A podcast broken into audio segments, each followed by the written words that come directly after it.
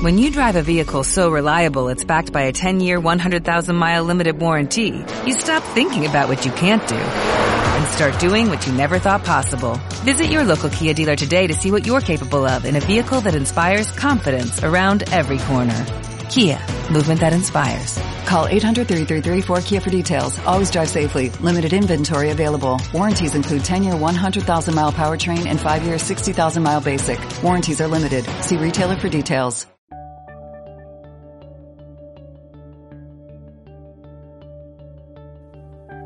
Buenos días, buenas tardes y buenas noches. Esto es 00 Podcast, episodio 00156. Mi nombre es Gerardo. Mi nombre es Jesús. Ajá. Y Tomeu debe estar en alguna parte de Palma, tal vez es descubriendo una nueva cafetería. Empezamos bien este podcast y ya eh, A tope, a tope. no sabes dar tu nombre correctamente. Qué desastre. Eh, ¿Qué vas a decir de Tom Hanks o de Jamie Foxx? No, no tengo idea. Pero bueno, lo dejamos ahí y esto queda para los anales de la historia. Vamos a empezar un episodio de 00 Podcast eh, con eh, algunos contenidos, pues eh, yo creo que interesantes. Traemos dos películas fuertes, actuales. Y luego, pues como siempre, pues una pequeña quincena, Perdón, alguna que otra noticia. Dos películas actuales, mejor. Porque, ¿Qué he dicho yo? Fuertes y como que súper buenas. Y una de ellas seguro que sí, la otra no. No, ¿Ah, no? no. no. Vale, bueno, bueno, eh, queda contrastado ya mi, mi introducción. Sí tendremos, por supuesto, algo de cine muerto y alguna, alguna que otra noticia, como comentábamos. ¿Empecemos ya? Pues empecemos directamente ya, si te parece, con las quincenas.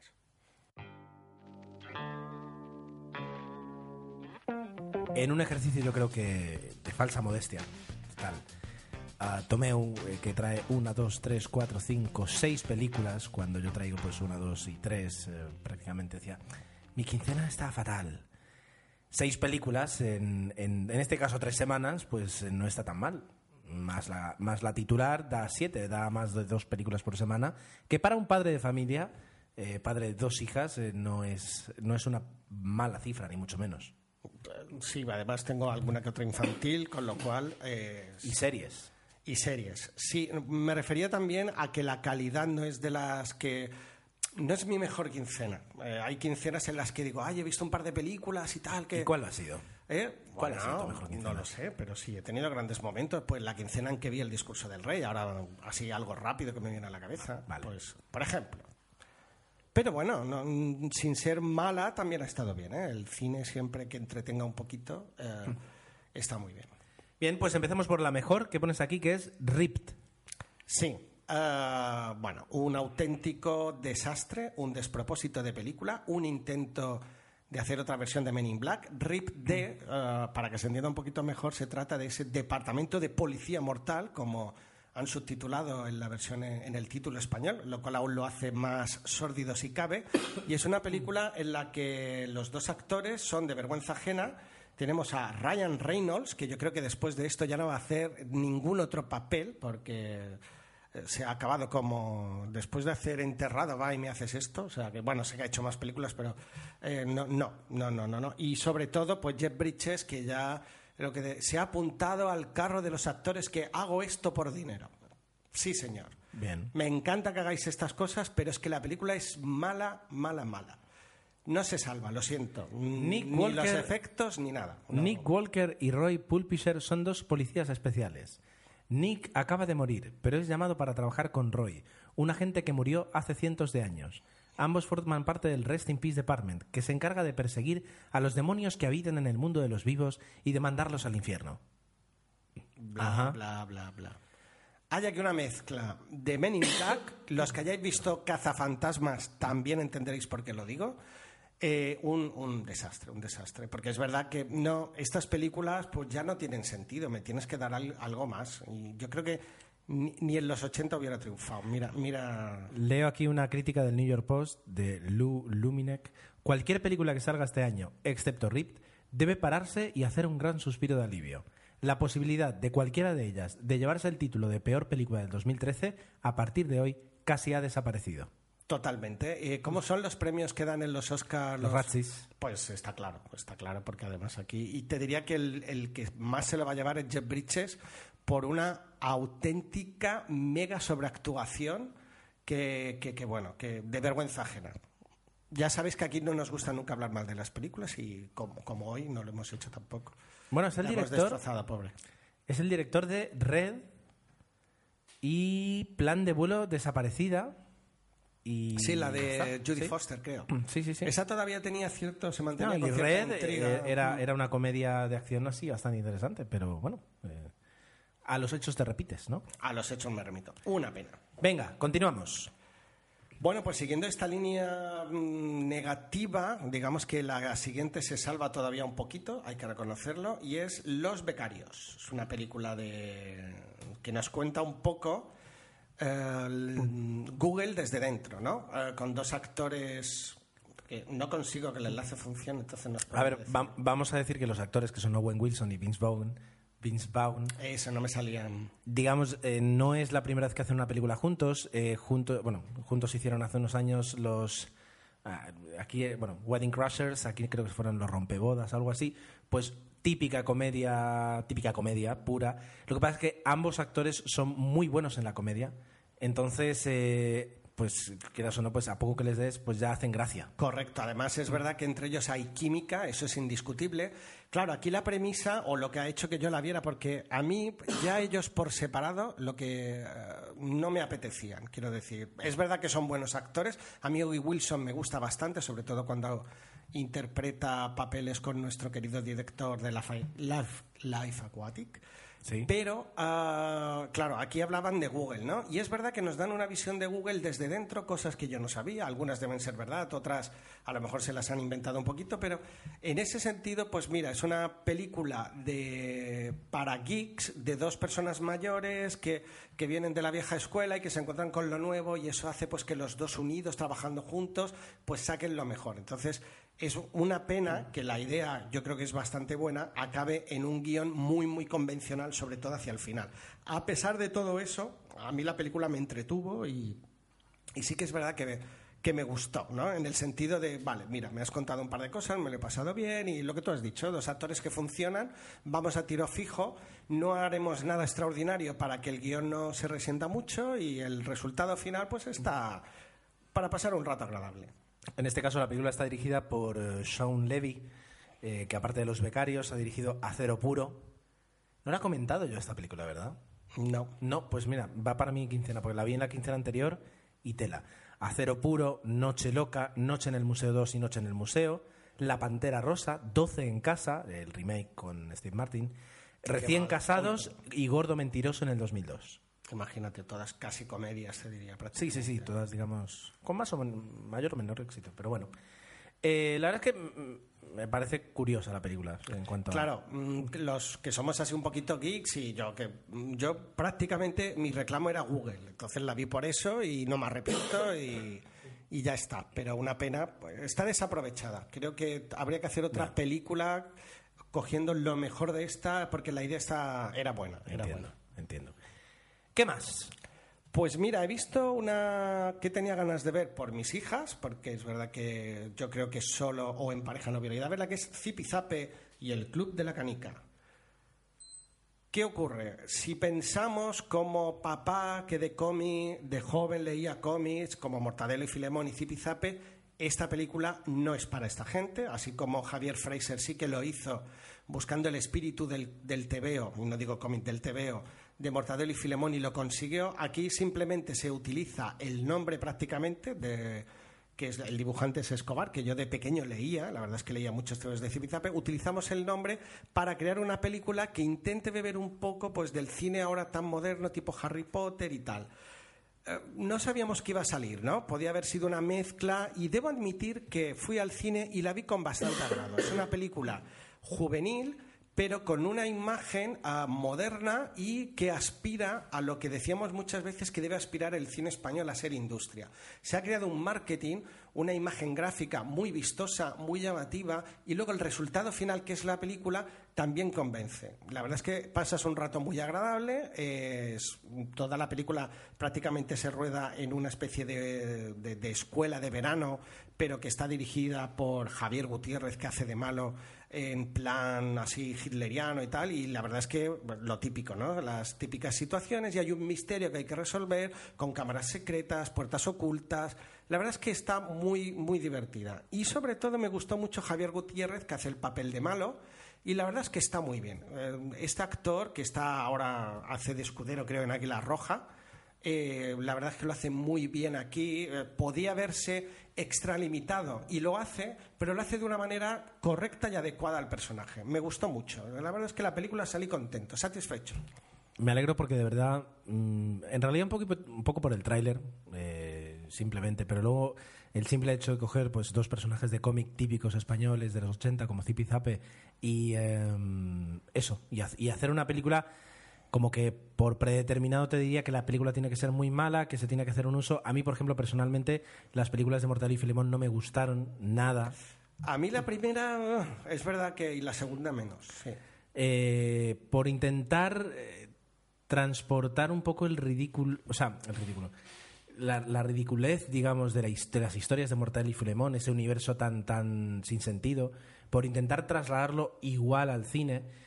Eh, si tú me dices que aquí pues, se ha utilizado como base para hacer una pequeña película de aventuras infantil, Totalmente. Bueno, Como un libro de los cinco. No, no te diría más. Perfecto, porque claro, la- las, las verdaderas aventuras, lo que les, lo, lo que les ocurría a Zipizape era de lo más pequeño, era, era, era no da- Cotidiano, sí. cotidiano y, y- y- no veo forma de llevarlo al cine eh, esas historias con, con un mínimo sentido, un mínimo de seriedad. algo se, lle- se llevaron al cine, creo. Mm, Sí, Creo sí. recordar una película infumable. Te lo voy a decir yo ahora, te la voy a buscar porque sí recuerdo haberla visto, eh, una película que debe ser de principios de los 80, De la época de Parchís, que estaban tan de moda estas películas. y este tal. tipo, y que realmente era eso, era una castaña... eh, No, y era, aquí sí que salía pues Pantuflo, que era el padre de Zipizape, la madre, sí que salían un poco los Sí, personajes. sí, sí, sí, sí. Aquí nos olvidamos de todo esto. No aparece ninguno de ellos, solo la menciona Zipizape y, y nada más. Yo le veo futuro. Esto tiene pinta de saga y yo creo que ha triunfado en España y habrá obtenido esa recaudación porque es una película que a, a los niños les ha gustado mucho, en el caso de mis hijas, y, y ha entretenido. Mira, una película del año 82, Las aventuras de Zipizape. Imagínate, del 81. Luego, en el 2003 hubo una serie de televisión que era Zipizape. Eh, en este caso, No la recuerdo la serie, te diría. pues eh, una serie de, de- no sé si de animación.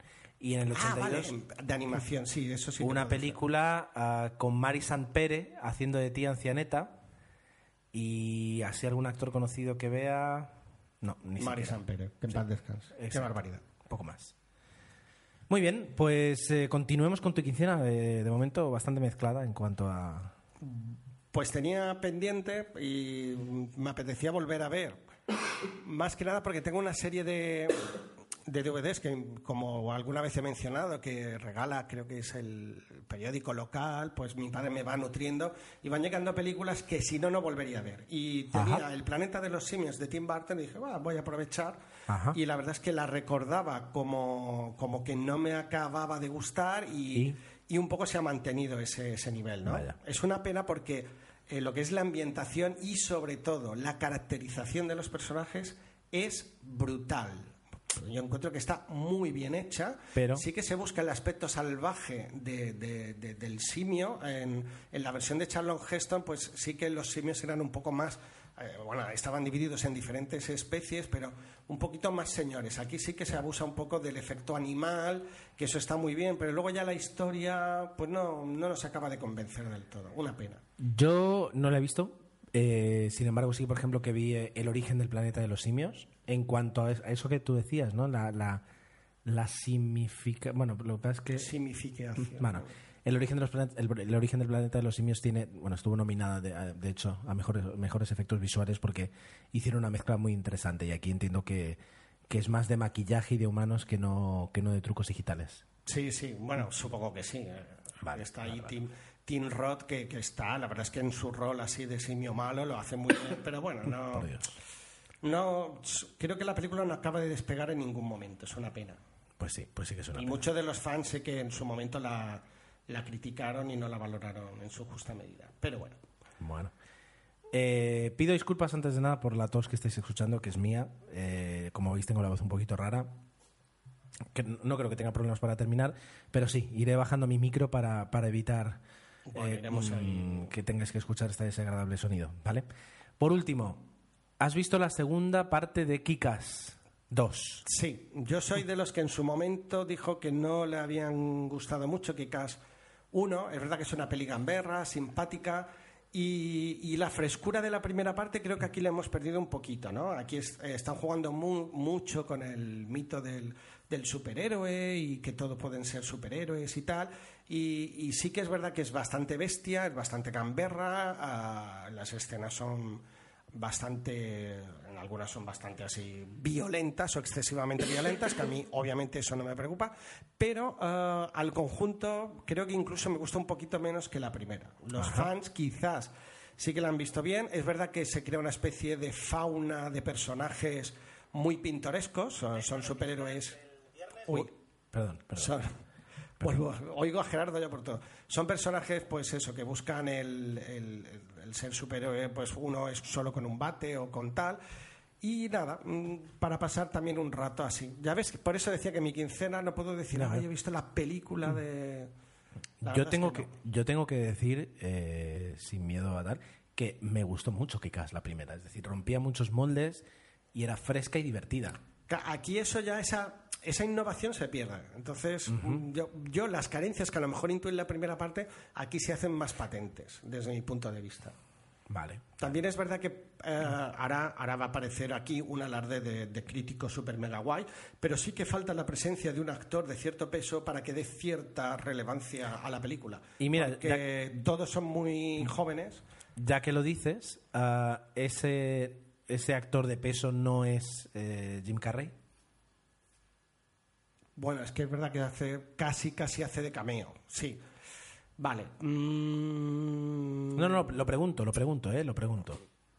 Sí, tienes razón, tienes razón. Lo había olvidado porque es una parte eh, importante de la película, pero bueno, aún así considero que... Y, y mira, gracias por recordármelo, porque es verdad que considero que el personaje de él está bastante conseguido, siendo él... Es un, hace un esfuerzo de contención que, me ha encantado. O sea, es un personaje muy divertido en la película y, de alguna manera, mira, me voy a dar razón a mí mismo en, los momentos en que le aparece esa coherencia, parece que existe, pero como es un personaje que no es principal en la película, falta eso, ¿no? Yo, he hecho un poquito de menos eso, a pesar de que la protagonista está muy bien. Chloe Grace Moret, que, sí, sí, sí, ella está está bien, pero bueno, lo, insisto, para mí, a lo mejor ya me estoy haciendo mayor y ya según qué películas ya no me llegan tanto. Es como Rip D, ¿no? A lo mejor hace 10 años hubiera dicho, ostras, pues mira, he pasado un rato agradable, pero creo que ahora ya uno se hace mayor y busca pues más cosas en el cine, no sé. Sí, sí, sí,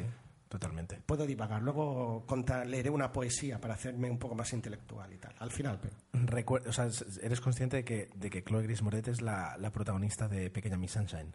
Sí. Vale, vale. Lo digo por. Ha, ha No, crecido, es mayor, ¿no? Y entonces a veces un. Y digámoslo, está guapísima, esta actriz además promete, ¿eh? Sí. Se la ve una actriz con mucho potencial. Siendo consciente que tiene, tiene una cara, y eso muchas veces en Hollywood funciona muy bien, una cara diferente, no es, Sí. no es le- le- la típica belleza. Aquí estoy metiéndome en un además- terreno muy fan, muy fan, ¿cómo es? Eh, eh, fangoso. Fangoso. Pero, pero sí creo que, que tiene otro tipo de belleza y que, y que eso muchas veces en Hollywood gusta porque ap- aporta unos otro- otros registros. Que si no, ah, no lo habéis visto, el tráiler de Carrie, que ella va a ser la protagonista, da bastante mal rollo. ¿eh? Correcto, correcto. Bien. em, El remake de Carrie. Sí, sí, sí. Vale, eh, esto está aquí lo que es tu quincena, pero tú quieres añadir algo más, ¿cierto? Bueno, no, simplemente, como he visto que tú habías puesto series, pues yo quería destacar básicamente dos. El- la última temporada, creo que es la séptima, de Dexter está muy bien. Los primeros capítulos son apasionantes. Como toda buena temporada, pues tiene sus altos y bajos, pero creo que va a ser un final memorable y digno a una serie. Ya veremos qué nos deparan los guionistas en este caso. Eh, si sumamos dos y dos, todo va a parar a, a- Podemos intuir cómo puede acabar, pero ya sabemos que en, en Dexter nos hacen un, gir- un giro en el último momento y nos quedamos con la boca abierta. Y el regreso de The Walking Dead, que a pesar de, y estoy de acuerdo en los que muchos la criticáis, de inmovilista o de que realmente no suele suceder nada, Inmovilistas. a mí me sigue gustando el rollo de los zombies y siempre buscan alguna manera de matar a los zombies. Tendríamos que hacer solo un documental de cortes de cómo en Walking Dead han matado a diferentes zombies porque Ahí es un festival, es un festival y solo por eso yo la defiendo y, y la seguiré viendo. Bueno, bueno, bueno, perfecto. Bien, pues eh, llega mi momento, eh, es mi momento, es Vodafone. Perdón, no quería hacer publicidad y menos esta empresa. De hecho, cuando escuchéis esto, si todo ha ido bien, lo he cortado. Si no, No, es que se me ha olvidado. No, no, fondo. Bueno. Vale, pues eh, algunas películas que he visto, la verdad es que poquitas. ¿eh? Eh, la verdad es que esta- estas tres semanas no han dado para mucho cine, desgraciadamente, pero bueno, para algo sí. Venga, voy a empezar por una que pensaba que no me iba a gustar, pero que sin embargo, eh, ¿cómo decirlo? Bueno, básicamente no quiero repetir lo que comenté en el, en el micropodcast, pero me gustó por, por pequeños momentos. La película es muy... Me estoy refiriendo a Madagascar 3, Ah, una peli infantil. una peli infantil. Eh, a ver, es muy infantil, quiero decir, es, se basa en niños, o sea, está pensada para niños constantemente. En cuanto a calidad de animación, eh, sobre todo, bueno, ya no tanto en movimiento, sino en detalles, eh, se ha quedado muy atrás. Yo te diría que sigue manteniendo la misma calidad que la primera Madagascar, que era aceptable, pero ahora, es decir, por ejemplo, el pelo de los personajes, la piel, las texturas, estás acostumbrado, no es que yo aquí sepa un montón de esto, pero estás acostumbrado, eh, eh, viendo otras películas, a que la calidad sea más alta. Es, simplemente eso. Entonces, eh, ¿por qué la salvo? Pues básicamente te diría por, por tres o cuatro momentos. eh, la, la mala de la película, porque siempre hay una mala, pues, o un malo, pues la mala es muy divertida. Y luego hay cuatro o cinco guiños que tienen mucha gracia. Hay uno al inicio, al inicio, sí, en los primeros 15 minutos, que es simplemente eh, el, el mostrar una cara y un gesto. Y con ese fue con el que más me pude reír en toda la película. Pero luego, el, hay, cada 10, 15 minutos, pues hay algo de calidad que hace que, que- que guste. Yo recuerdo también un par de escenas memorables. que- Los pingüinos, yo no, no he visto Madagascar 2, solo vi la primera. Los pingüinos pues tienen su gracia, la siguen teniendo. Eh, está bastante bien armada. Eh, si, si algo pierde, la verdad, son, son los animales. Es decir, los, los animales protagonistas, el, eh, Cierto, tanto sí, Alex como, sí. como la cebra, etcétera, etcétera. Creo que les han dado menos bolas, sobre todo a la jirafa y tal. Sí, bueno. sí, porque es que no, no hay más. Son personajes con un recorrido muy corto que ya han tenido dos películas y, ya cualquier cosa te- no te va a hacer gracia. Entonces, eh, lo que aportan ahora, la verdad es que es interesante. La Y de- bueno, aprovechar el, el spin-off de la serie de los pingüinos, ah, la verdad es que está bastante bien. Yo he visto algunos episodios con mis, con mis hijas y la verdad es que te ríes. Obviamente no puedes mantener el nivel de una película lo- donde los gags son prácticamente de alto nivel, pero es una serie que a mí, mira que yo, obviamente esto ya no me pilla muy muy mayor para ojo, todo el rato digo lo mismo pero Eh, ah, los pingüinos bien la verdad es que me, que me gusta es una serie que os recomiendo Bueno, bueno. Em, dicho esto, eh, continuamos. Continuamos y en este Venga, caso, mm, Jack Reacher. Jack Reacher.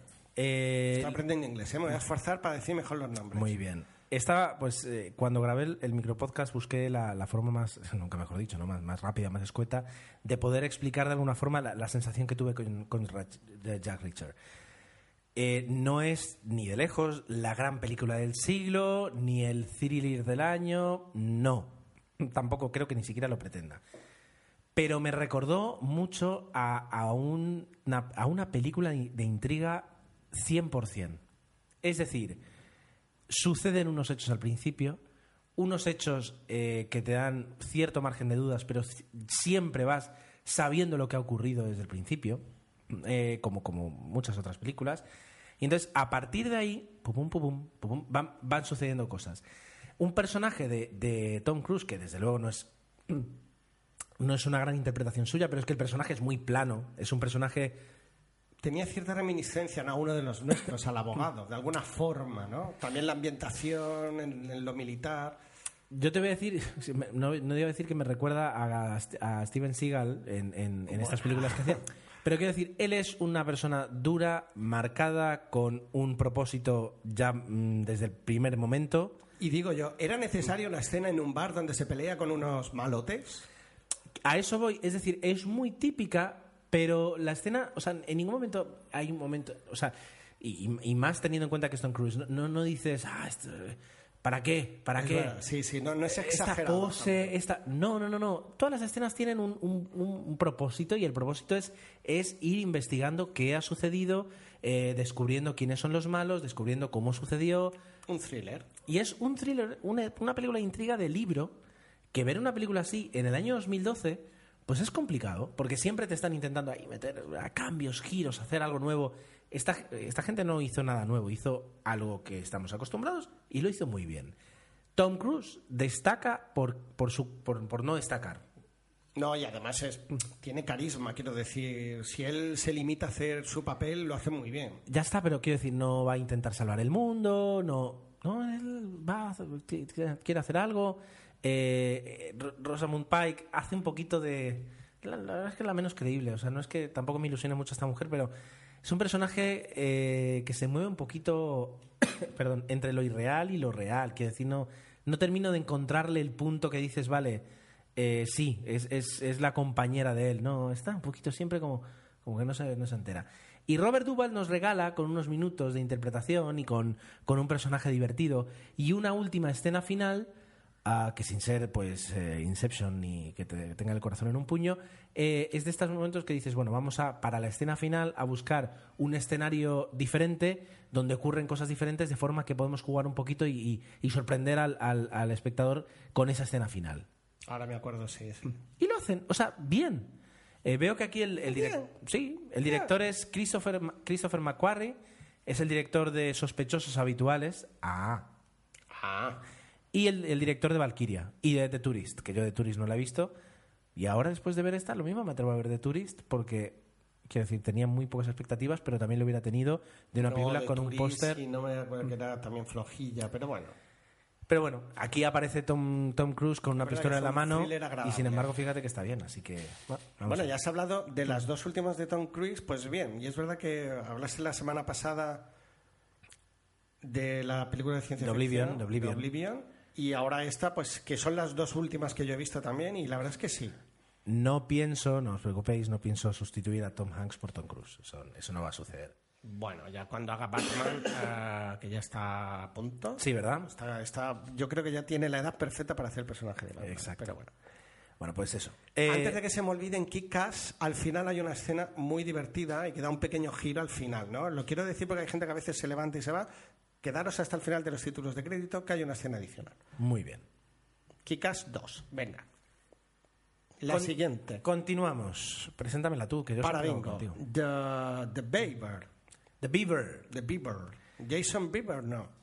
No, hombre, no. A ver, esta, esta famosa mm, película de, Tom, de mm, Mel Gibson y Jodie Foster, que era un poquito como la recuperación de Mel Gibson como actor, etcétera, etcétera.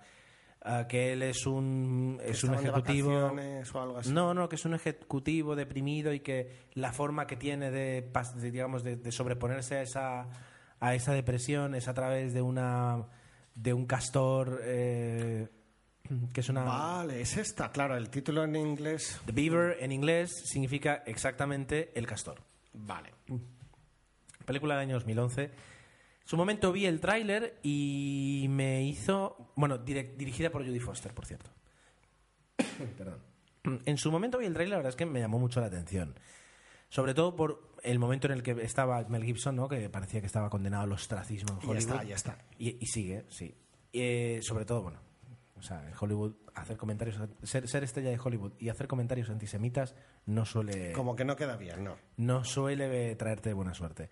Bueno, pues esta película que fue un poquito como para hecha por y pa- hecha por Judy Foster, dirigiéndola incluso para de alguna forma relanzarlo y darle un, Sí, un papel sí. diferente.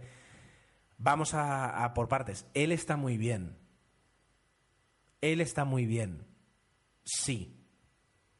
Está muy bien. Y ahí se acaba todo. La película es bastante mala. Quiero decir, el guion... Pretenciosa. Sí, mucho. ¿Por qué? Porque, claro, en teoría es persona deprimida que, eh, digamos, se comunica y, y- y con el resto del mundo, a- digamos, a través de este castor imaginario que él tiene, tal, etcétera. Ah, es muy pretenciosa, es decir, de hecho, si, si fuera buena, hubiera sido película de Oscar, quiero decir. Claro, eh, y yo creo que buscaban eso. Lo que pasa que no les salió pobres. Le sale otra cosa diferente, ¿por qué? Porque el guion básicamente es muy malo, es decir, porque ah, y haces, innovas mucho eh, intro- introduciendo, un muñeco casi casi como actor y, como personaje, desde luego, de la película, pero luego te quedas en el- la más típica rutina de eh, inicio, todo triste, llega el castor, o sea, llega el castor, hace que todo suba, se produce un nudo y a partir de ahí comienza todo el desenlace. Que no voy a decir nada más, pero, pero nos podemos hacer un poquito la idea de lo que va a ocurrir. Que le da muchos momentos a Mel Gibson para realizar una buena actuación, se los da y lo hace. Pero, pero es que lo que te está contando, a mí al menos, dejó de serme interesante. Sí, y sí, así el como, conjunto no, no cuaja. y así como se va, se va acercando al final y va- vas viendo, se va encarando un poquito cómo va a quedar todo y, y cuáles son las conclusiones y como te- dirías tú, la moralina eh, que, que- que te da la película, am, pues es bastante básica. No te quedas con esa sensación de haber visto una película bonita donde de alguna forma pues se cuestionan algunas, eh, algunas preguntas sobre el ser humano y obtienes respuestas de una forma simple, graciosa y a la vez... No, no, no, no, no, no. no. Much- como dirían en inglés, very much no. O sea, para nada. Very much no. Entonces, eh, pues ahí está. Es una lástima. Pero bueno, no. Una auténtica pena. Continuamos. ¿Qué más he visto? Has hablado antes de no sé qué de acero. Ah, Cero Puro. La de. La de. ¿Cómo se llama? El de Los Miserables, el que casi gana el Oscar. Hugh Jackman, lo ves, no. Era la de que lucha. Sí, uno. Ay, lo quería ver, ¿qué tal? ¿Qué tal? Mala, mala, mala. Ay, Gerardo. Ya parecemos martes y 13. Pues. Mala, ¿por qué? Está a punto un par de veces de. Voy a verla.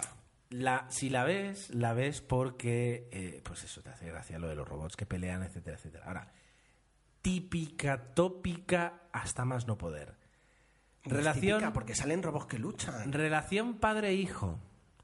Eh, el pequeño robot, que como podría ser el pequeño boxeador que nada tal, que se, hace, se abre camino hacia la cima, eh, con mucho descrédito de los profesionales y con mucha voluntad del populacho que lo ve. Pues Rocky Cyborg la tendrían que haber llamado. además es un título potente. Rock, pues desde luego. Rocky Cyborg. Una relación, pues un tanto extraña, pero que te acompaña durante la película de él con una chica que en este caso se llama Lily Lily. También. Am, todo esto es muy malo. Entonces, ¿dónde está el, el interés de ver la película? Pues ver un poco eh, eso, qué va a ocurrir con el robot, qué va a ocurrir pelea tras pelea, unos malos, malotes, malotes muy malos, eh, y, y él que es un truán que va saltando de, de- de ciudad en ciudad. Y no hay nada más. Eh, ni siquiera dices, mira, tiene un par de escenas buenas de estas que dices, ah, me ha gustado, como decía por Madagascar, ¿no? Película bastante normal, pero que se sal. Esta no lo tiene. Imagínate. Así que es totalmente, como dirías tú, muy, muy totalmente prescindible. ¿Vale? Qué pena. Bueno, pues ya está tachada. En cuanto a series, eh, realmente. Pero ¿por qué la vuelves a mencionar? Porque, Gerardo? porque ha empezado ahora la, la- la nueva temporada. La, octa- la octava. La novena. Yo estoy viendo el final. Bueno, voy a la mitad, que aún no la he conocido. Espero que la conozcas ya de una. Bueno, ya, ya sabemos que. Bueno, no quiero hacer spoilers. Vale, vamos, vamos por partes. La serie es Cómo conocí a vuestra madre. Yo empecé a verla pues ya hace muchos años. Bueno, como ocho temporadas. No, porque siempre al principio te comes. Yo me comí Sí, dos. las dos temporadas y media o casi tres temporadas de golpe. Bueno, am, ¿cómo conocí a vuestra madre? Novena temporada. El- la bomba fue que eh, en la octava temporada, en el último No capítulo. spoiler. No, no, no fue. Esto no fue spoiler. Esto se dijo y se comunicó por todo. Ya, pero yo no lo sé eso que vas a decir. ¿No lo quieres saber? Mm, Prefiero que no. Pero, pues si me lo acabas de decir. Que la, bueno, tú me dijiste que la conocía, claro, Pues eso es lo que anunciaban, vale. O sea, no. En el, no, yo no dije que la conocía. Te digo, en el último episodio. Bueno, perdona, la Fox vende, eh, que la están haciendo en castellano, la temporada en que conoce por fin a su mujer. esa es la novena. Bueno, pues es la que yo estoy viendo, Vale. la que sale ahora en Fox. Pero la que tú estás viendo en inglés, Es la última, la que se acaba de ¿La décima? No, la novena. Tú estás Pues viendo, la, viendo la octava. octava, exacto, pues en la octava, en el último episodio, diálogo de besugos. en, en el último episodio de la octava temporada, conoces quién es la madre. O sea, que todavía de esperar al último, qué desastre. ¿Vale? Y entonces durante la novena, eh, yo por ejemplo ahora todavía no, o sea, me da la sensación, toda la novena temporada transcurre en el fin de semana o en los cuatro días que están todos en, la casa, digamos, donde se va a casar eh, eh, Robin y, Barney. la reflexión era por qué estoy viendo esta serie, no más que, más que anunciar, oh, esta- Claro, eh, ¿Por qué, Gerardo? ¿Por qué? la ves, eh, son unos personajes que conoces de sobra. No, bueno, pues casi, Pues casi. Por eso pregunto por qué. Bueno, por eso, estoy en ello, estoy en ello. Casi, casi eh, los has visto durante 200 capítulos, porque pues nueve temporadas a 24 episodios por, por temporada o a 20 episodios, pues da eso, más de 180. Son 182 episodios. Entonces, ¿por qué, por qué los, la sigues viendo? Hombre, por una parte, porque te ha gustado siempre el humor, la forma de hacerlo. Ahora no te va a sorprender como me sorprendió a mí al inicio. Al inicio fue un humor que me, reía mucho. Ahora no sorprenden, porque pues, después de tantos episodios es casi imposible sorprender. Pero siguen teniendo unos giros y unos momentos que, aunque ya sabes de qué estilo son, te siguen gustando. Por eso yo la sigo viendo. Porque son unos personajes que en, en su momento me gustaron mucho, ahora no me gustan tanto, pero, y es así, muchas veces ocurre, les has cogido mucho cariño. Claro, es una pena porque comparto contigo eso, pero eh, lo hablaba con Juana Mari, mi mujer, el otro día, pues claro, en Friends es que no hubo ningún momento en que decías, no, tal. Ahora por poner el ejemplo lógico y comparable a la serie. Sin embargo, aquí sí que hay episodios, bueno, en Friends había algún episodio también, pero que, que te quedas un poco así, ¿no? Que dices, ay, ya estoy cansado de que se repiten y se repiten y se repiten. No Claro, eh, esta serie no me lo ha sé. pasado con ellos Me- y no me pasó con Friends. Me da la sensación que esta serie estaba condenada desde, desde el momento que eligieron el título a que fuera diferente a Friends en ese aspecto. Friends es una mm, serie que Y duró quizás lo, eso ha sido un lastre, perdona que te diga. duró lo que duró porque no quisieron alargarlo más, porque etcétera, por, por lo que fuera. Y son 10 años. Pero mientras existió Friends, eh, a, a- a Friends, a los personajes de Friends, les ocurrió de todo. Y todo les podía ocurrir. No tenían una meta. Esta, esta serie, desde el momento uno, tenía una meta. Todo tiene que terminar en cómo conoce. Y, y la forma en la que se cuenta la historia es siempre. o sea, el, pro- el, el protagonismo, el protagonista, aunque luego se lo quiten. Es lo cansino de la El serie. protagonista es te- cómo Ted Mosby, eh, la vida amorosa y la vida de sus amigos, que al final hace que- que termine conociendo a su madre. Entonces, eh, eso está en el, en, en- en el ADN, de- en, la primera letra de la serie. Entonces, es necesario que se respete de, de alguna forma durante toda No, la serie. por supuesto. Y eso hace que a la larga sea tan cansino, porque cuando empezaron la serie jamás pensaron que iban a hacer nueve. Entonces dices, dos, tres, como mucho cuatro temporadas y, y- y nos quedamos con cosas graciosas en el tintero. Pues eso es lo que deberían haber hecho. A la quinta o a la cuarta nos la cargamos y punto pelota. Y ya está. Pero yo creo que con, las- con este tipo de series ocurre algo muy curioso, que es que llega un momento en el que, ah, ¿por qué continúas? Porque la gente que la sigue viendo es la gente que la ve cinco temporadas, siete temporadas o nueve temporadas. Porque ya no es que les interese la historia, no, es que les, les tienen un cariño los personajes y quieren seguir viendo qué les ocurre. No, el formato de 20 minutos, comedia, es verdad que se digiere bien, no te molesta en exceso. Claro, por eso la veo yo, porque son 20 minutos clavados que se bajan cada X días. La, también la podría ver por Fox, pero más retrasada. No, eh, no están haciendo lo que últimamente hacen las series, los canales como Fox, que es ofrecerte las series 24 horas después que salen en Estados Unidos. No somos un podcast de series, no es el momento para hablarlo, pero sí que me parece realmente, si quieren una solución para, para las descargas, es la solución, porque ni siquiera te molestas, sabes que al día siguiente la tienes. A mí me pasó con The Newsroom, no, no me la bajaba, esperaba un día y la tenía Claro que sí, claro que sí. y muchas veces, de hecho, pasaban varios días hasta que luego la podía ver. está Con Walking Dead pasa lo mismo y si además tienes un Tivo o un digital un iPlus, Te lo grabas. y se acabó. Eh, que es lo suyo. Esa es la. Es Muy que yo ahora estoy viendo The Good Wife, estoy empezando a ver la penúltima temporada. En Estados Unidos se ha estrenado la última. Entonces, claro, también es verdad que es una serie que mm, no tienes la pasión por descargártela y Ya. tal, y dices tal, pe- pero hay un desequilibrio que también depende del éxito de la serie en España, ¿no? La cúpula pues, que había triunfado en Estados Unidos, no sé si en España ha tenido tanta aceptación Pero es o no. que lo de que ha triunfado en Estados Unidos, ¿de dónde lo sacas? No de, lo sé. De, de que Antena 3 te lo dice. Exactamente. es- es- Eh, eh, es muy fácil para cualquier serie en Estados Unidos hacer un gran primer episodio eh, y que luego pues manejes las cifras y- poder decir que la temporada que ha promovido a millones de espectadores en Estados Unidos O el mejor arranque de temporada de la historia, y luego Son- la- el segundo es un desastre. son 350 millones de americanos viendo la tele cada noche. Quiero decir, a poco que te esfuerces vas a conseguir un, un millón, un millón de, de espectadores, así que ya está. Bueno, Bien, pues hasta aquí mi quincena. No querría alargarlo nada más y que Tomé me hace la seña de una cruz y eso significa que pasamos a el cine muerto. El cine muerto con tu Meufiol. Pues nos ha sorprendido eh, ayer e incluso hoy, va, va, a ser una noticia doble, la desaparición pues, de dos personas, dos actores españoles. Bueno, uno es actor y cantante, sobre todo cantante, pero creo que merecía la pena mencionarlo, así lo hace Fotogramas, que nos ha dejado Manuel Escobar. Eh, tuvo una época bastante prolífica en que hizo bastantes películas, eh, obviamente eran esas películas eh, que lo que nosotros llamamos españoladas, ¿no? Era el, típico cantante famoso de turno, como podía ser el dúo dinámico o Antonio Molina, protagonizaba una serie de películas. En este caso yo recuerdo algunas con Concha Velasco, que era el compañero ideal eh, o con el que más películas habrá hecho.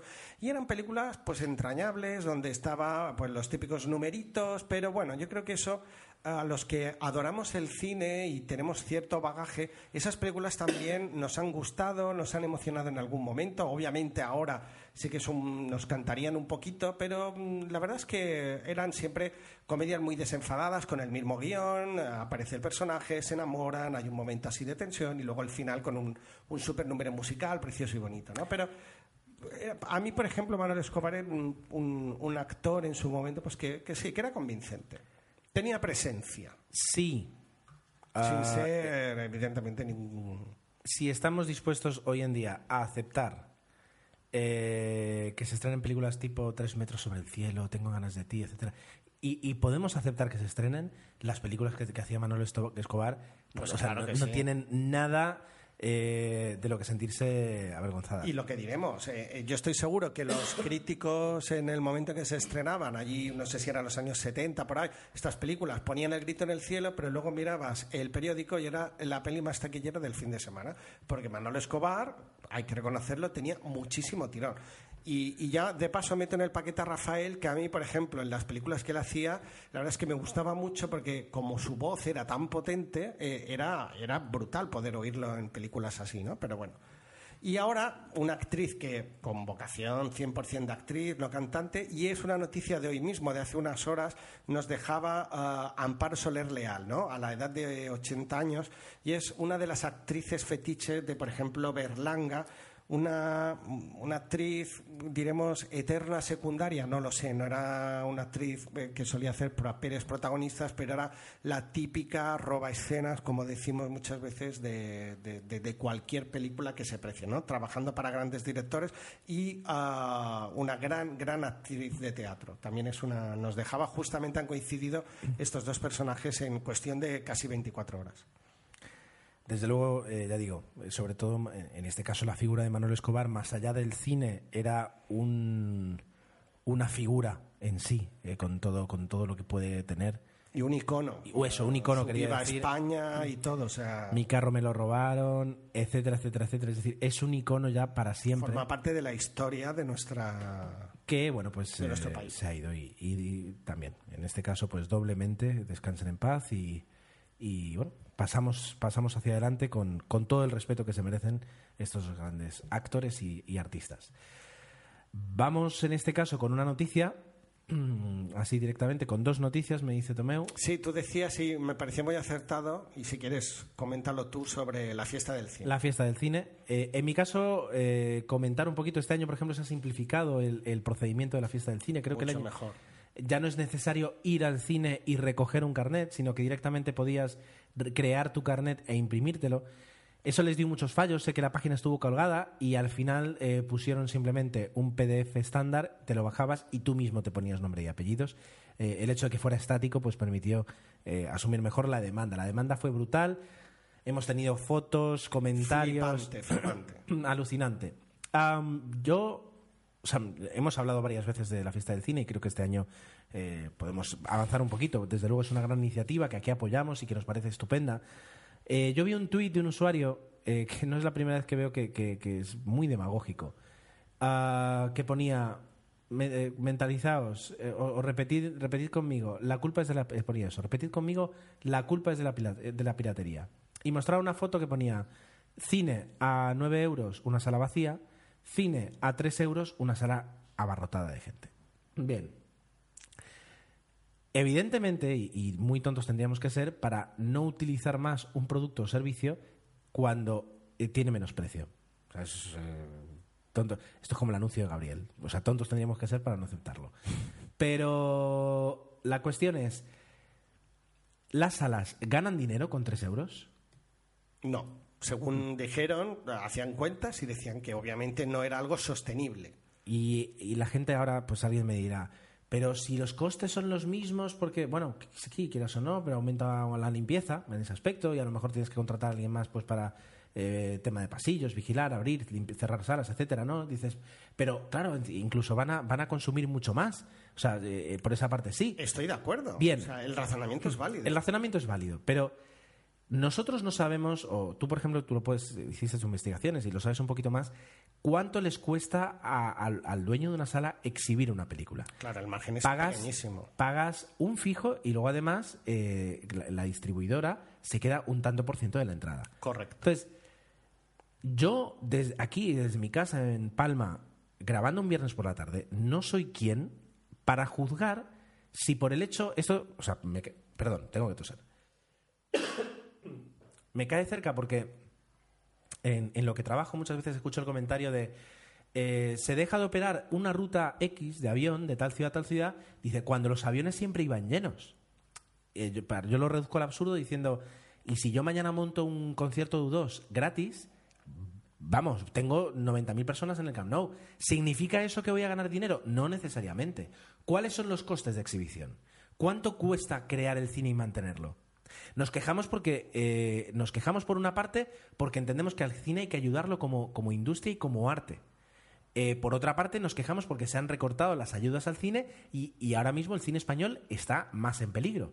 Mucho Entonces, más. si eh, estamos por una parte de acuerdo diciendo, y lo hemos hablado alguna vez, que eh, se tendrían que manejar, manejar mejor las subvenciones, que hay que hacer otro tipo de cine, ¿quién tiene que soportar eso? Nosotros. Pero alguien me dirá, bueno, de la fiesta del cine, un 5% eran películas españolas, el resto películas extranjeras.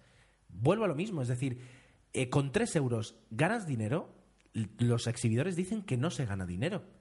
Entonces, ¿qué, tendríamos que hacer? Irnos atrás, revisar acuerdos con distribuidoras, revisar diferentes acuerdos, etcétera, etcétera, etcétera, y, y- y conseguir que de repente el coste fuera tal que con entradas a 3 euros se pudiera conseguir. Bueno, bien. Pero alejémonos, al menos, de, esta, de esta eh, demagogia barata de decir, mm, si, si el cine fuera más barato, iría más gente a verlo. Bien, tu sentido común está intacto, o sea, lo celebro. La pregunta es, con eso, ¿estás salvando la industria del cine? Porque así como yo, por ejemplo, no me interesa montar un concierto si no voy a ganar dinero, porque si voy a perder dinero, paso, o si una compañía aérea... Los márgenes a 3 euros son ridículos. De hecho, yo creo que eh, el, la- el abaratamiento va más en gran medida en ese ahorro de. O sea, en la, en la ausencia de beneficio. Porque la distribuidora no creo que diga. Sí, me retraigo. A lo Hombre. mejor vía Ministerio de Cultura se puede conseguir algún tipo, pero de- y de hecho entendería que algún exhibidor dijera, a mí no me interesa hacer fiesta del cine, la hago porque es que si no la hago encima ni pillo los tres euros de esos tres días. Pero la gente que no va al cine y que va me da un dinero que no me sirve porque no cubro gastos y la gente que sí suele ir al cine aprovecha para ver en tres días a lo mejor el cine que vería en un mes y no me viene el resto del mes. Claro. Entonces, eh, ¿estoy en contra de la fiesta del cine? No, para nada. Me No, no, parece yo- fantástico. Lo que estoy en contra es de, simplificar a 140 caracteres según qué, según comentarios para que de repente pues eh, sea tan lógico y tan absurdo que no encontremos la solución para el problema. El problema es mucho más complejo y creo que nosotros como aficionados al cine, que tenemos una mínima responsabilidad grabando esta cosilla, pues eh, tenemos que, que- plantearla. Es, es lo que quería comentar. Yo, por, por acabar rápidamente, eh, he estado reunido con distribuidores para hacer el tema del libro y tal. Y, es un mundo bastante competitivo y bastante duro, con lo cual el, cine es caro, pero ellos mismos, y me gustó, y lo he comentado alguna vez, reconocían que, que en época de crisis el cine, a pesar de esos 9 euros, es un ocio muy económico. Y yo lo digo, si vas a ver una película que te ha entusiasmado durante tres horas, has disfrutado en una sala acondicionada y viendo tal, pues 8, 7 euros, que es lo que vale aquí en Mallorca, y si tienes la tarjeta de fidelización, es verdad que podemos llegar a 5 si te lo montas bien, pues yo creo que vale la pena. Eso sigue siendo un ocio barato. Eh, creo que fue eh, Iñaki, eh, ¿cómo, es? ¿Vigalondo? Iñaki Vigalondo. Na- Nacho, Nacho, Nacho, Bueno, Nacho, perdón, sí. Nacho Te Vigalondo. referías a Nacho y Sí, no al- o, o fue, o fue Paco León que estando en Francia sacó una foto, una tarjeta y dijo, mirad, un abono de cine eh, que pagas 30 euros al mes y puedes ir al cine todo lo que quieras. Claro, ot- ot- otro caso, digamos, no de, de demagogia, pero de simplificación, ¿vale? ¿En qué condiciones? ¿Cualquier película? ¿En cualquier momento? ¿En cualquier cine? Eh, ¿Solo estrenos franceses o de- determinados días a la semana? No lo sé. No lo ponía, no lo sé. Bueno, igualmente es verdad que en Francia sí que se preocupan del cine y aquí no. Vale, O pero- sea, el ministro de Educación que tenemos, digo de Educación y Cultura, eh, creo, bueno, y, y las barbaridades que dice Montoro, pues dices, no, ni una cosa ni otra. Bueno, y, y antes, o sea, quiero decir, ¿y Sinde se preocupaba también del cine? Es decir, No, no, no, no. O sea, quiero por lo menos no subió el IVA al 21%. Ahí No, dejó, dejó, que, dejó que luego lo hicieran los demás, pero quiero decir, eh, preocuparse del cine significa echarle más pasta. Entonces, eh, y ahora no vamos Aquí a... le hemos dicho que el cine tiene que ser una mezcla. Sí que el Estado tiene que apostar por él y luego tiene que haber cierta calidad. Quizás el ejemplo de Zipizape no es el mejor, pero sí que ilustra que hay una vocación de hacer un producto y ganar dinero con él. Y eso es importante. Eso, que no solo sea lo ganar que- dinero, lo también que- está el arte, claro. el ejemplo que tú me pones, por ejemplo, y, y no voy a defender ni a este gobierno, ni al anterior, ni al próximo, es un ejemplo de que el Estado sí se preocupa del cine. ¿Por qué? Porque es el Estado el que obliga a las cadenas de televisión a dedicar parte de sus ganancias bueno, bueno. Polémica servida. No, pero escúchame una cosa. Estas películas que tú nombras como ejemplos, como Zip y Zape, ¿quién las, quién, quién las está produciendo detrás? Bueno, en las cadenas, sí. No sé si Antena 3 en este caso, Telecinco, no lo sé.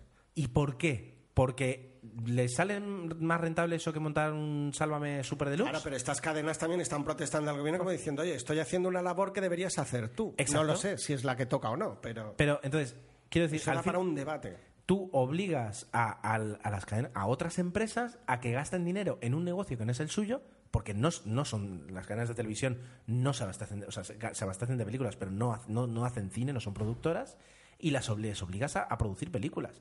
Películas en las que ellas dicen, pues mira, y en eso son inteligentes, en lugar de soltar 5 millones eh, en cada una y producir 10, suelto 50 y hago un taquillazo y recupero dinero.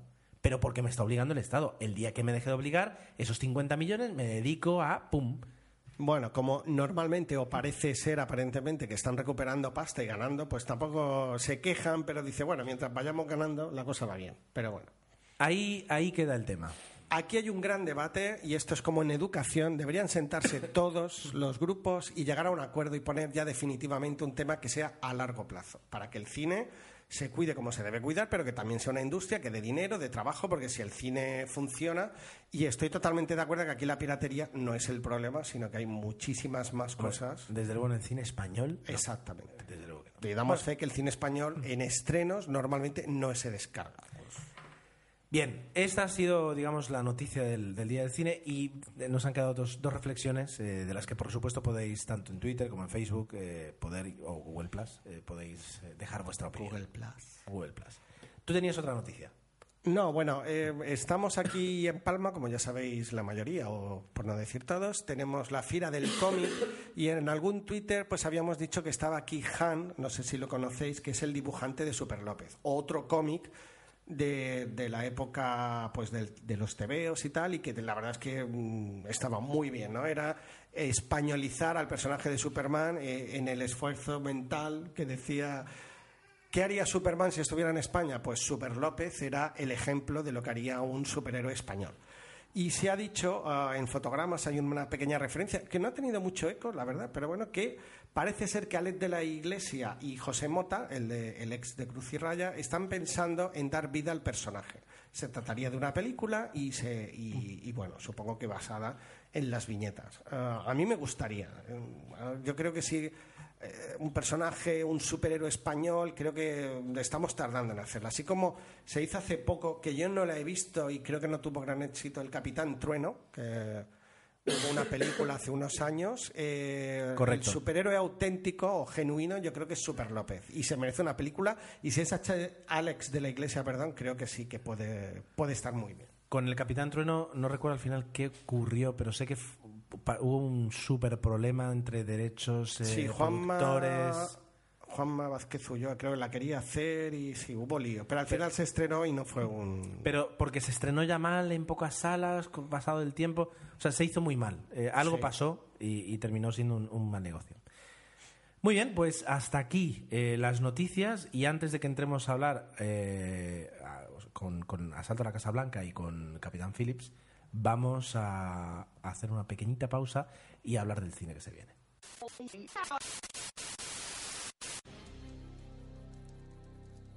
Noche de Halloween, a través de Spreaker, no te pierdas el especial en directo de Emilcar Daily. Únete a José Antonio Blanco y a mí y descubrirás qué es lo que nos aterroriza de Apple.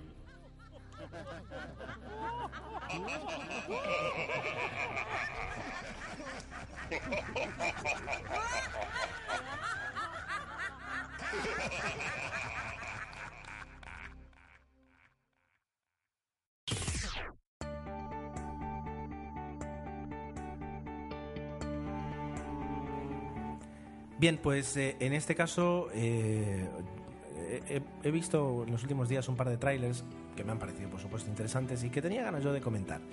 El primero es Old Boy 2013, vamos a decirlo así. ¿Por qué? Es una película en este caso de Spike Lee que tiene como absoluto prota- protagonista a um, Josh Brolin, pero que también tenemos a Samuel L. Jackson y Elizabeth Olsen. Es la adaptación de una película coreana del mismo nombre y, según el tráiler que he visto, ¡Wow! según el tráiler que he visto, de una trama mm, similar.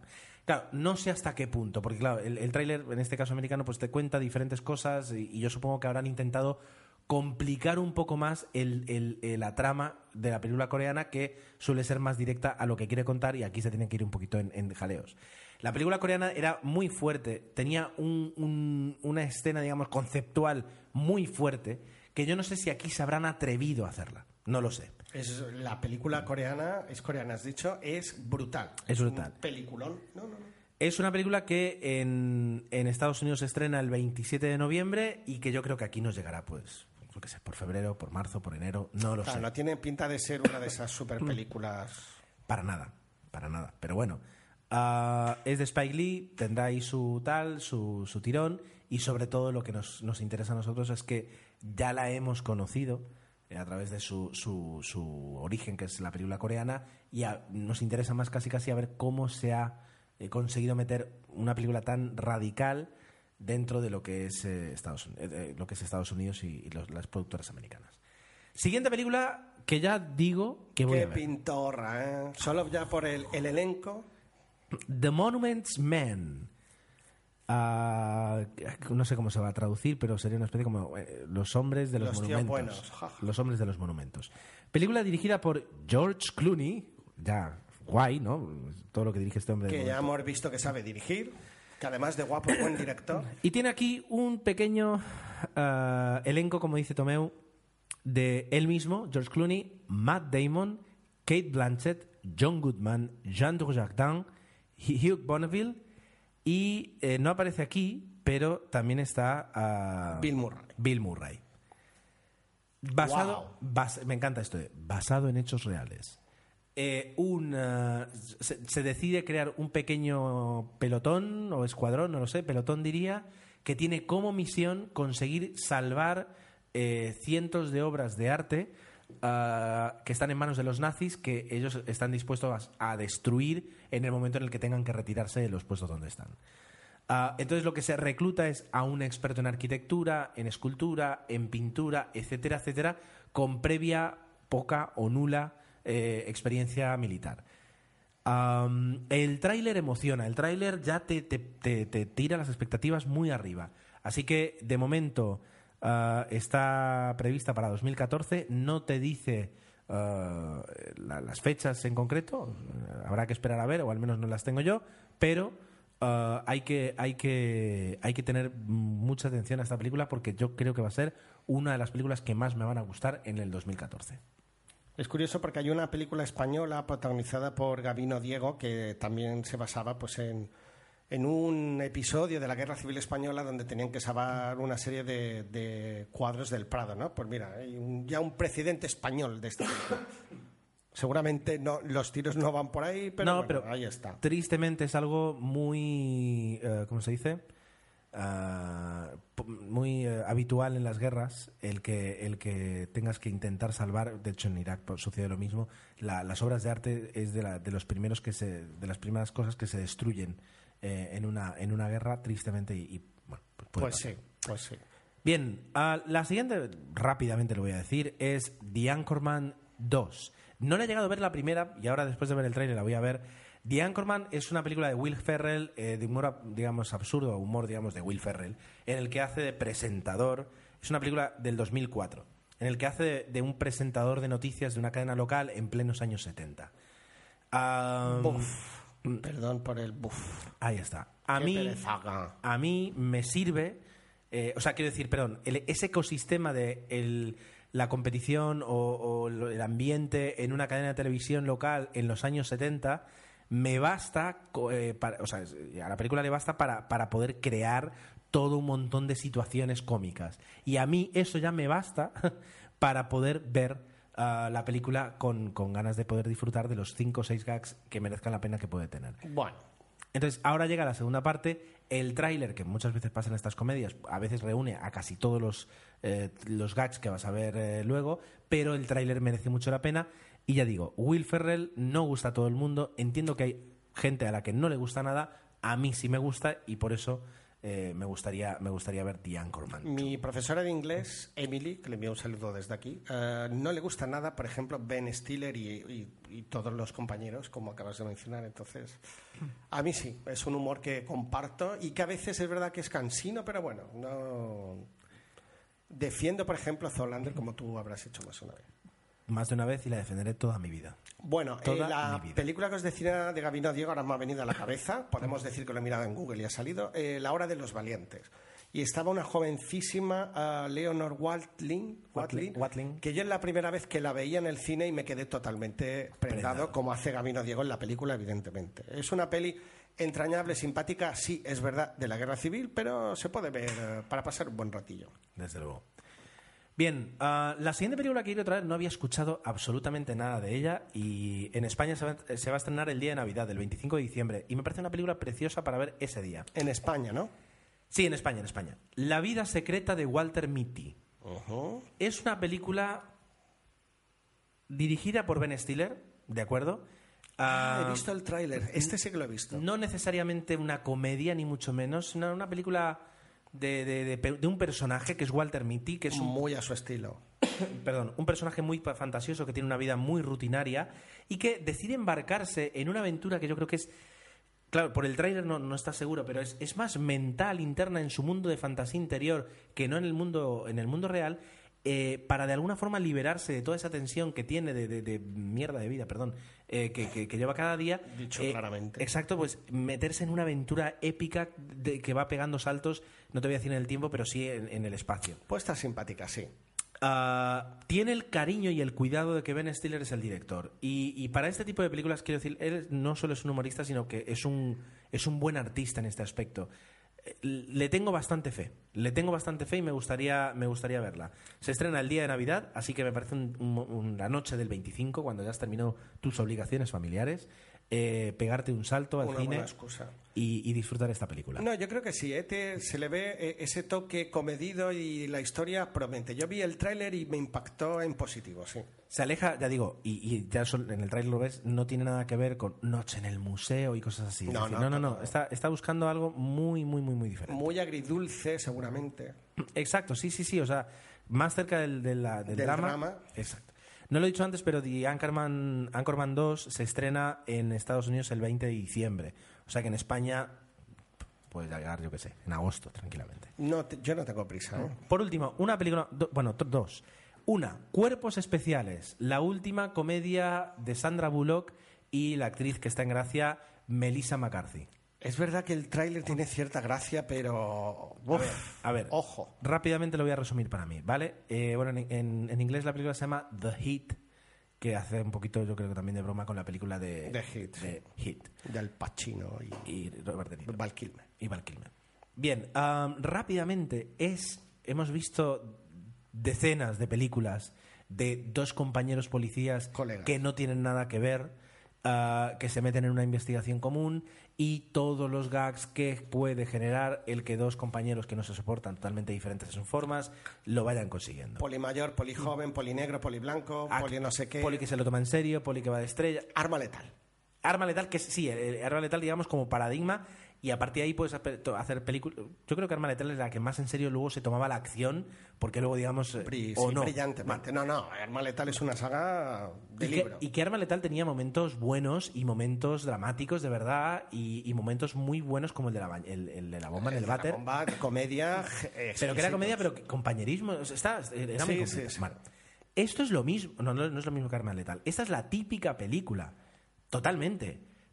Pero son dos mujeres.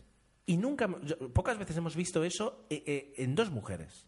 En ese aspecto. Y dos mujeres que para mí tienen una gran vis cómica. Sandra Bullock, que hace. Es verdad que la que hace muy bien este tipo de comedias.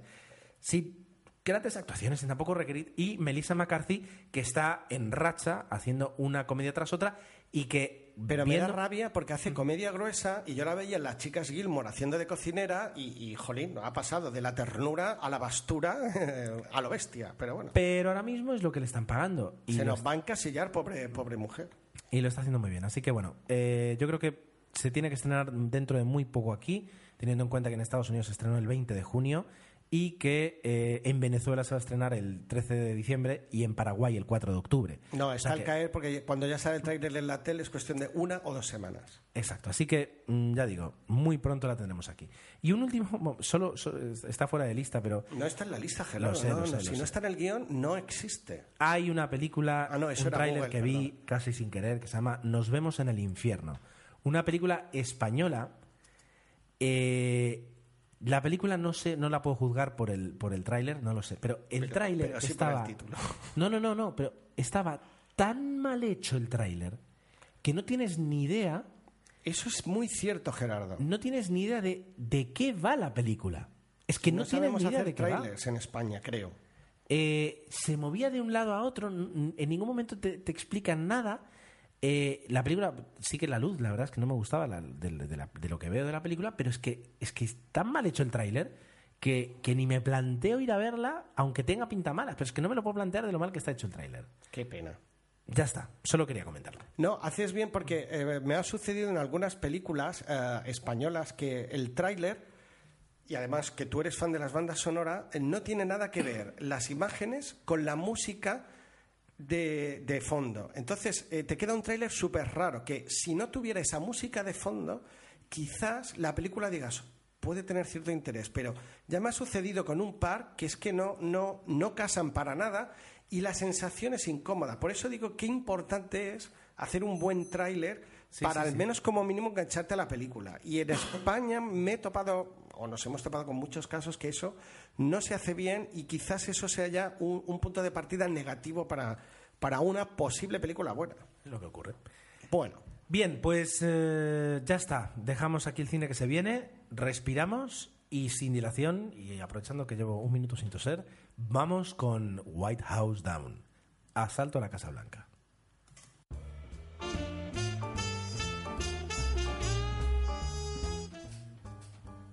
le doy. Yo pensaba que me ibas a dar tú la entradilla, pero bueno, ya la has dado antes, es verdad que ya puedo empezar a hablar de la película. Totalmente. Ahora, voy a dejar ese le doy porque me ha encantado. Le doy a la película. Le das. Vale, pues nada, eh, estamos ante... Tenía yo un problema. Ya habéis oído mi quincena y digo, bueno, pues voy a tener que elegir una. Digo, esta es la más reciente, en la que se ha estrenado. Digo, pues vamos a quedarnos con esta. Ni de muchísimo, es una gran película y no sé si se merece la categoría de peli diferenciada de la quincena de, de 00 Podcast. Pero bueno, es lo que para esta quincena teníamos y nada, eh, es verdad que Ronald Emmerich, que es el director de la película, pues tiene cierto caché, ya lo hemos visto en otras películas, y tiene una tendencia a la destrucción, pues no sé si obsesiva, ya has hecho mucha broma estos días con ello, no voy a profundizar, y más por cargarse la Casa Blanca, ¿no? Ya sabemos que sobre todo la famosa escena de Independence Day, que además si veis el vídeo de cómo se hizo la explosión de la Casa Blanca, era una maqueta pequeñita y la verdad es que estaba muy bien hecho, estaba muy conseguido. Eh, te diría que prácticamente no había nada, no había tanto digital como ahora, entonces se lo curraban a la vieja usanza. Aquí estoy seguro de que lo digital eh, tiene muchísima más presencia. Bueno, la película, eh, pues, ¿qué queréis que os diga? Lo primero que yo destacaría Uh, bueno, hablemos un poquito del argumento. Es una película de acción que está basada en, bueno, nos cuenta la historia de un ex soldado que trabaja como guardaespaldas para un político y tiene interés en formar parte, pues, del equipo secreto de seguridad del presidente.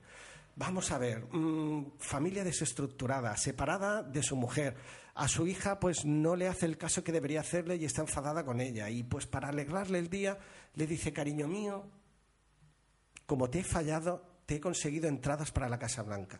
Resulta que la niña es una obsesiva oh. de, de, pues, del presidente y de la Casa Blanca y le encanta la idea. Tiene un blog en YouTube donde, bueno, no es un blog, es un videoblog donde cuenta cosas y tal, y claro, eh, ahí se establece. Eh, eh, ¿Qué ocurre? Pues que en un momento dado la situación dentro de la Casa Blanca se desmadra. Eh, hay que ver la película pues para entender. Y una serie de personajes que entran y forman parte, incluido la presencia absoluta de Jamie Foxx, que hace de presidente de los Estados Unidos, que si aguantáis un poco la película, que hay mucha gente que no lo ha hecho, podréis verlo con una bazooka en la mano. Vamos a ver al presidente de Estados Unidos con un bazooka. ¿Cuántas personas no han querido ver esto? Yo, yo lo he querido ver todo. Por ejemplo, pues de esto, con esto ya os fijáis un poco de, de qué va la película. ¿Qué ocurre? Mm, bueno, pues el personaje principal, que, que es Chan, ¿cómo es? Channing Tatum. Channing Tatum. No está mal, es una película de acción, con lo cual, pues el personaje está bien, tiene la presencia adecuada y hace de superhéroe. Eh, es verdad que la película empieza, eh, al principio yo decía, digo, están haciendo un poquito rollo la jungla de cristal, ¿no? Que empieza con esa especie de quiero, no quiero, van presentando los personajes, pero creo que en la jungla de cristal se toman bien sus ocho o nueve minutos y decimos, venga, vamos a tirar ya tiros, porque si no, la gente se lo nerviosa. Aquí lo alargan demasiado desde mi punto de vista. Desde que nos enseñan la relación con la hija, que van en el taxi y llegan y tal, pues la peli dura como diez horas y media. Hemos perdido 30 minutos en los que todavía no ha muerto nadie. Entonces se produce una, una sensación de desamparo que hace que estés un poquito incómodo, ¿no? Ya cuando empieza la acción realmente, pues sí, ya te sientes bien. Dicho esto, y es inevitable eh, lo que decíamos, la comparación con la película de Gerard Butler, Objetivo la Casa Blanca. Son calcadas.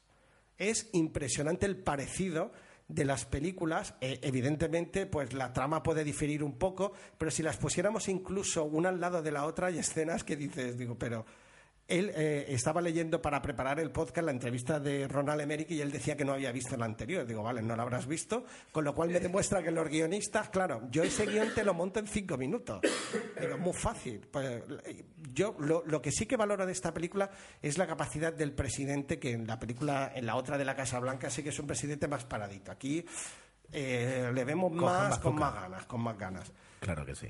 La película es entretenida, ¿qué bueno. queréis que os diga? Es Ronald Emmerich y está garantizada la diversión y está bien rodada, los personajes, pero lo que decimos siempre, un excesivo patriotismo que es cansino.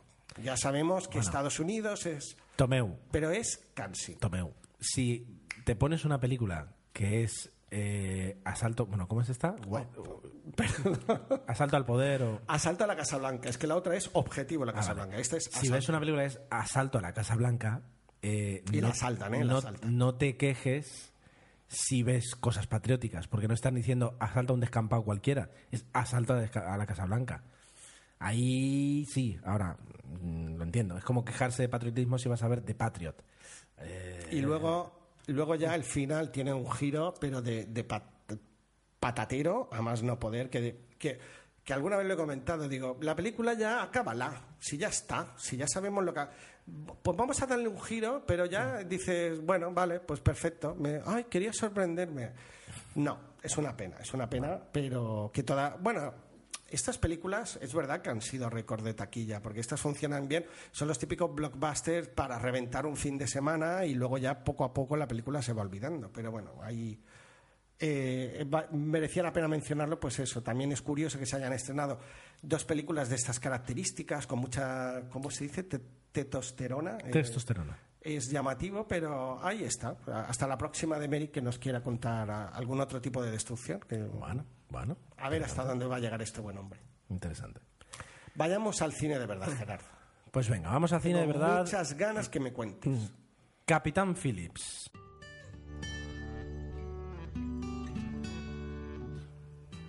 Voy a abrirlo aquí en la IMDb por si acaso, aunque poco hay que hablar de la IMDb. Que además es que es Tom Hanks. Es Tom Hanks, es Tom Hanks en una de las mejores eh, interpretaciones que le he visto en los últimos años. ¡Hola! De Oscar. Tenemos Oscar. Hombre, a ver qué le pasa al gato aquí. Eh, de ganador de Oscar no lo sé, porque por ejemplo el año pasado estuvo súper disputado. De nominado, me juego pintarme una uña que, bueno, sí, me podría jugar más cosas, ¿no? Pero bueno, se me ha ocurrido ahora. Es que en el tráiler se le ve, ¿eh? Se le ve que tiene muy en el tráiler hay momentos en el que mm, te olvidas de que es Tom Hanks y tú ves a un capitán de barco. Ah, al nivel, sí, es que sea al nivel de Filadelfia, te voy a decir, eh, no es el nivel de, ¿cómo se dice? Mm, Forrest Gump, porque la Forrest Gump es un personaje, digamos, mucho más extremo. Ah, eso es un caramelo. Pero bueno, o al nivel de Jim Lovell en Apolo 13. Y en esto además lo tengo que decir y luego además lo diré por otra cosa. Un momento, hagamos una pausa. Se ha vuelto a pronunciar tiempo, sí. Apolo 13 en 00 Podcast. Hacía mucho tiempo que no lo hacía. Sí, señor. Sí, Vale. señor. Voy a decir que los actores son Tom Hanks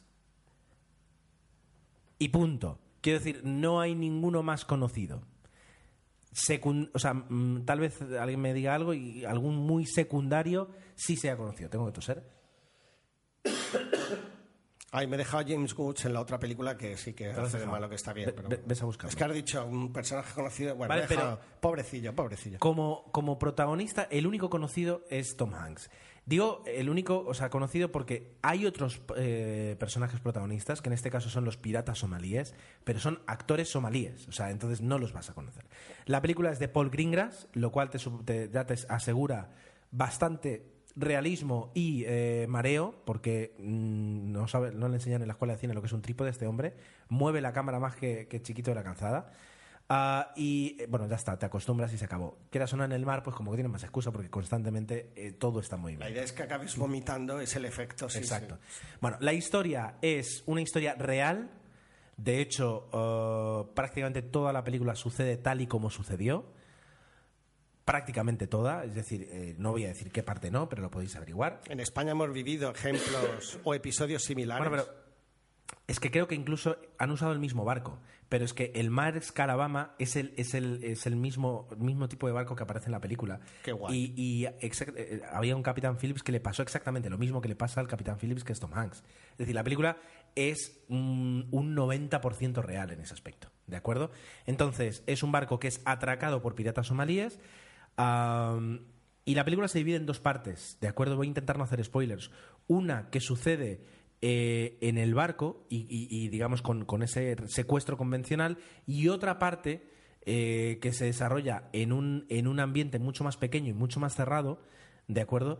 Donde eh, ya se reduce el número de actores y donde toman un- mucho protagonismo los piratas somalíes y Tom Hanks, ¿de acuerdo? Entonces es Muy una bien. película de, to- de- o sea, de, de Tom Hanks basada y apoyada en Tom Hanks y en lo que haga él con el personaje de Capitán Phillips.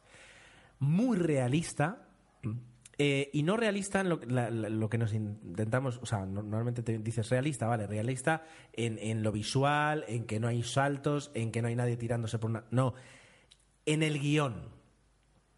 En el guion es tremendamente real. Eh, pongo un ejemplo. Eh, es un spoiler, pero bueno, que no es un spoiler. Es decir, llega un momento, hay un barco de la, de la, de US Navy ah, que está intentando ahí pues solucionar el tema y le, hacen una llamada y le dicen eh, hay un equipo de Navy SEAL de camino. Cuando lleguen ellos, tienes el eh, ellos tienen el control. Hasta entonces lo tienes tú. Vale. ¿Qué es lo que te esperas de cualquier película? Que el capitán del barco diga, no, no, yo esto a los Navy no se lo dejo, voy a solucionarlo yo. Bueno, en esta película, ya digo, es un spoiler, pero creo que es un spoiler no ocurre eso. En, la película, el capitán lo sigue intentando como lo seguía intentando antes. No hay ese falso heroísmo, ese momento, no hay ningún, como diría Jesús, ningún efectismo en la película. Cero. Eh, eh, de hecho, mm, el lema, digamos, el, tag que tiene la película es nadie elige ser un héroe y es justo lo que le pasa a Tom Hanks. Tom Hanks termina siendo un héroe porque no le queda otro remedio y no ves que él diga esta es la mía, esta la cojo yo. Hay un momento, pero co- como, sería normal en cualquier situación similar. Entonces, la película te, te, te, te marca por lo real que es. Y es alucinante en ese aspecto. Apolo 13, por ejemplo, que es una película que yo me, es una película que yo eh, valoro tanto por cómo se cuidó su realismo. En Apolo 13, todavía Ron Howard le, le aporta un punto hollywoodiense, eh, una banda sonora James Horner preciosa, un momento del lanzamiento muy épico. Todo ese eh, epicismo que yo entiendo que en Apolo 13 había que transmitirlo porque era un poquito como se veía la carrera espacial. Era necesario, sí. Aquí no, aquí es un capitán mercante. Al inicio de la película tiene una conversación muy interesante con su mujer y es la misma conversación que podríamos tener tú y yo en un coche. Eh, y, y- y le quita todo ese glamour. Entonces, solo te queda realidad e hiperrealidad. Creo que es lo que transmite el tráiler, esa falta de parafernalia y tal. La barba de Tom La Hanks. simplicidad, sí, sí, exacto. Esa, esa pinta de señor de 50 años con barba, con gafas. Qué que es- que es- sencillez. Exacto, pues la película es brutal en ese aspecto.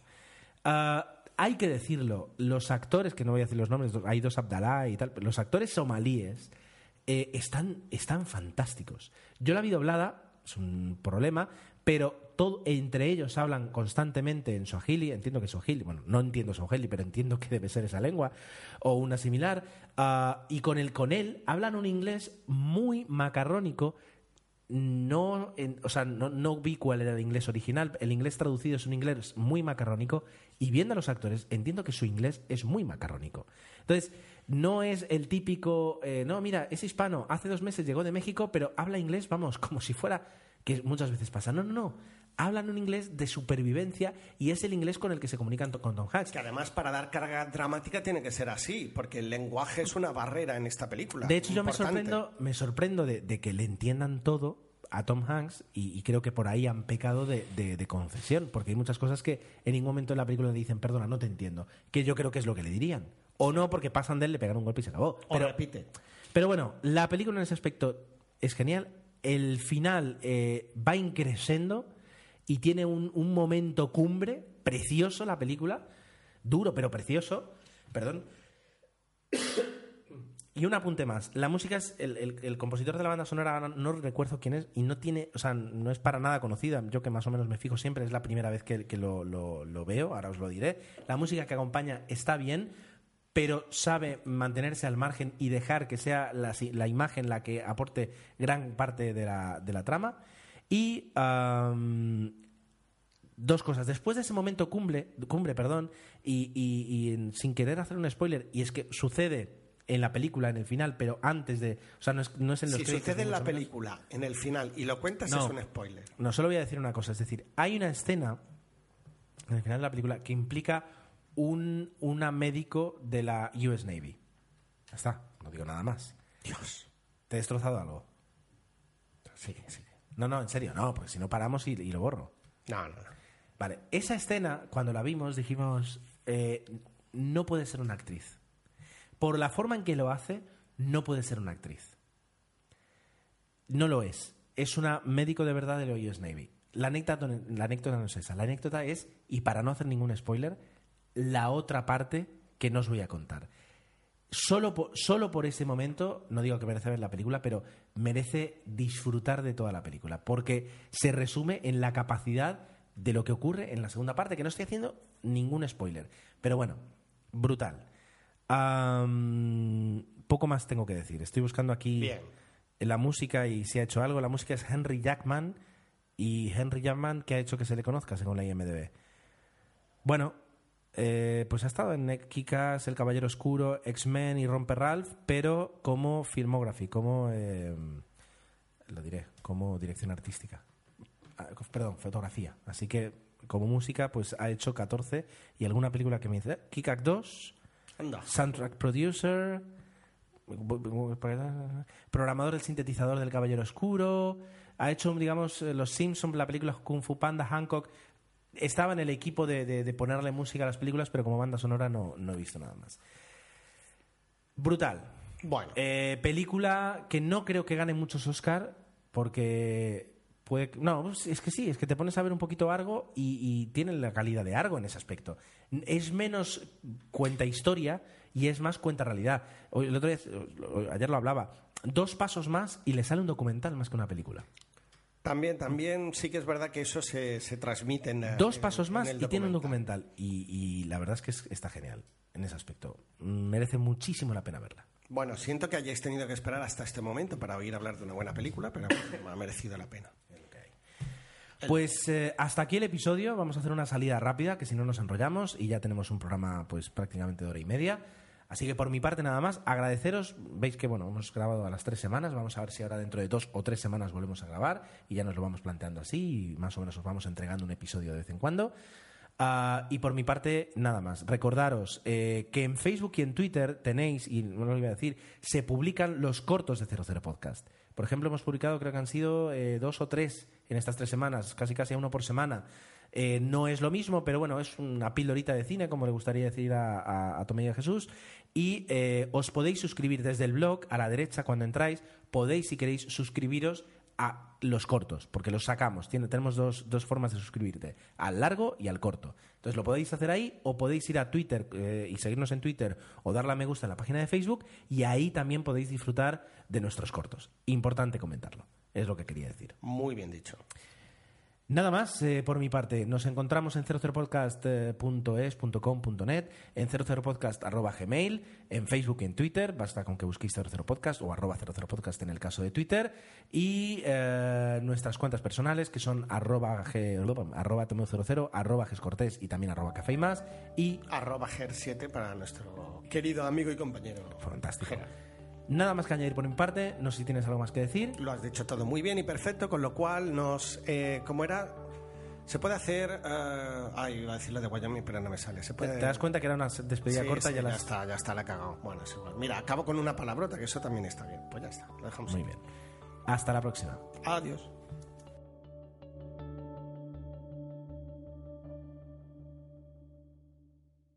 If you only have a 401k, you're not getting the most for retirement. Wait, what? Add a Robinhood IRA on top, then they'll boost it by 3%. You can do that? and if you transfer in any retirement account, you get 3% on top of that. Is there a limit to the match? No limit. Robinhood Gold gets you the biggest contribution match of any IRA on the market. Sign up for Robinhood Gold at Robinhood.com slash boost by April 30th. Subscription fees apply. Investing involves risk. 3% match requires gold for one year from first match. Must keep IRA for five years. Match on transfers subject to additional terms and conditions. Robinhood Financial LLC member SIPC.